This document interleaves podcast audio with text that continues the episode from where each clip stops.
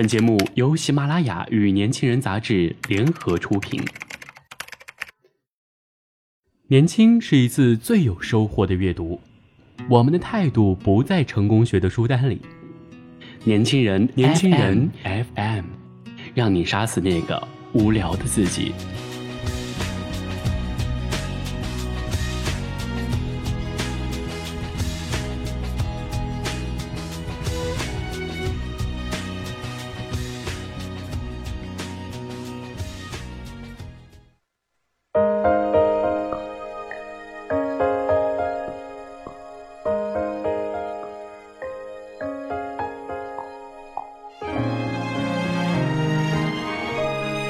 听众朋友们，大家好，欢迎收听本期《年轻人 FM》阅读栏目，我是主播安翔。我想把烦恼抛到春江水，春江今天我们要分享的这篇文章是来自酒窝郭川的。当时我情窦年轻的我们缺的不是成功而是乘胜追击还不知什么叫后悔？你能否放假赶赴下忏悔？下沉闷从来不会累。当时你看着电视仰慕谁，还在想如何有作为。我。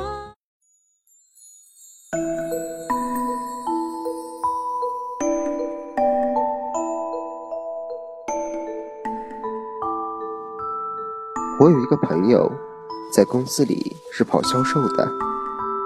周末的时候打电话跟我说要请我喝酒，这让我大吃一惊。我问了三遍，才相信自己的耳朵，这是真的。这位朋友一向十分吝啬，身上的钱包一直捂得严严实实的。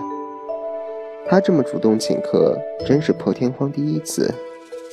与朋友见了面才知道，他盯了一位大客户很多年了，可那位大客户一向办事谨慎，不会轻易的听人一面之词，所以对他和他的公司一直都在暗中考察。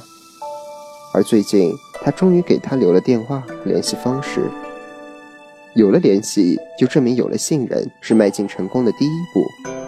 朋友乐不可支地对我说：“那晚我们都很高兴，喝了不少酒，忘乎所以，醉态百出，最后对酒当歌。”本以为朋友与这位大客户的合同是随手可得的事情，可他老家的父母因为生病住院，他便急急地请了十多天假，赶回老家去了。就是这十多天，一切都发生了逆转。那位客户与朋友的同事签下了销售合同，这真是上天跟他开了个天大的玩笑。后来朋友对我说了一句话，让我非常感动。朋友说：“年轻的我们并不缺少成功，我们缺的是乘胜追击。”曾经有一位跟我玩的很好的同班同学，从小学到初中到高中，我们都在同一个班级。小学、初中，甚至高一的那段时间，他的学习成绩一直都很优异，而我只能远远地跟在他后面望其项背。他一直是我学习的榜样。为了追赶他，我一直十分努力。然而高二的时候，他迷上了网络游戏，他的心思不再放在学习上，学习成绩平白山倒般的一泻千里。他最终没考上大学。以前他可是我们这些懵懂少年中的佼佼者啊，老师和家长眼中的好孩子，父母、亲戚、朋友们的骄傲。可他怎么就成了这样一位颓废的少年了呢？他不是没有成功，他是没有在成功的基础上乘胜追击。我以前是不写作的，在厂里上班，有固定的工作和工资。可每天按部就班的生活让我觉得很空虚。我有傍身的精力和自以为不是很笨的头脑。我爱左门，爱幻想。我像一头被关在笼子里的猛兽，时时刻刻想着突围，想另外寻找一条出路。别人说我已经很成功了，该知足了，可我却对自己一点儿也不满意。我认为自己还可以飞得更高更远。一位微信好友在公众号上发表了一篇情感散文，在他的微信朋友圈转发了。我看了之后非常兴奋和感动，我拍了拍自己的脑门，自言自语地说：“我也可以写呀。”我开始在上班之余做起了我的文学梦。不久，我在公众号上发表了第一篇作品，我得到了六十元稿费。我拿着钱去买了书，自然像许多的作者一样，我遭遇过很多次退稿，很多次不成功。但是我没有放弃，没有后退，我天天坚持写，天天坚持读别人的作品和书，然后对照着自己的文章找差距。每一次有文章发表，我都认为是一次成功。但我并不满足，我认为自己还能够做得更好，还能够取得更好的成绩。我没有给自己一个固定的目标，我的目标就是一次要比一次进步。也就是说，在成功的基础上乘胜追击。给年轻人微信公众号第一次投稿时，编辑加我为微信好友，鼓励我说可以应聘专栏作家，让我每个星期给一篇稿子。当时我的心情，当时我的心情是异常兴奋的。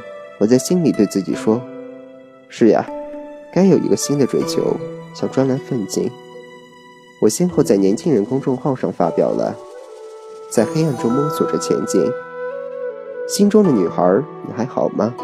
寒冷的冬天，有个温暖的故事不好吗？冬天已经来临，南方的你冷吗？写作是一件非常辛苦的事情。我白天上班，晚上读书写作，有时候我一天才睡四个小时。白天稍微有点空闲的时间，我都拿着手机在敲打着文字。我是一个热衷于用手机写作的人，所有的努力都没有白费。我与小说阅读网签了约，成了一家微信公众号的专栏作者，成了另一家微信公众号的月稿编辑。我还在努力，还在追梦，而当初那个在微信朋友圈转发自己情感散文的那位好友，我却再也没见过他的作品。是的，生活中的很多人，他们都曾经优秀过，他们闪光过、发热过，甚至曾经吸引过很多人的眼球，但他们却最终没能笑到最后。是的，他们缺的不是成功，而是乘胜追击。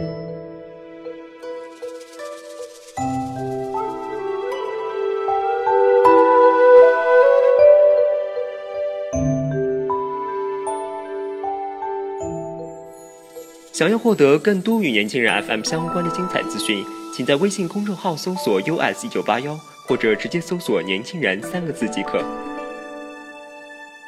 今天的节目就到这里了，亲爱的听众朋友们，我们下期再会。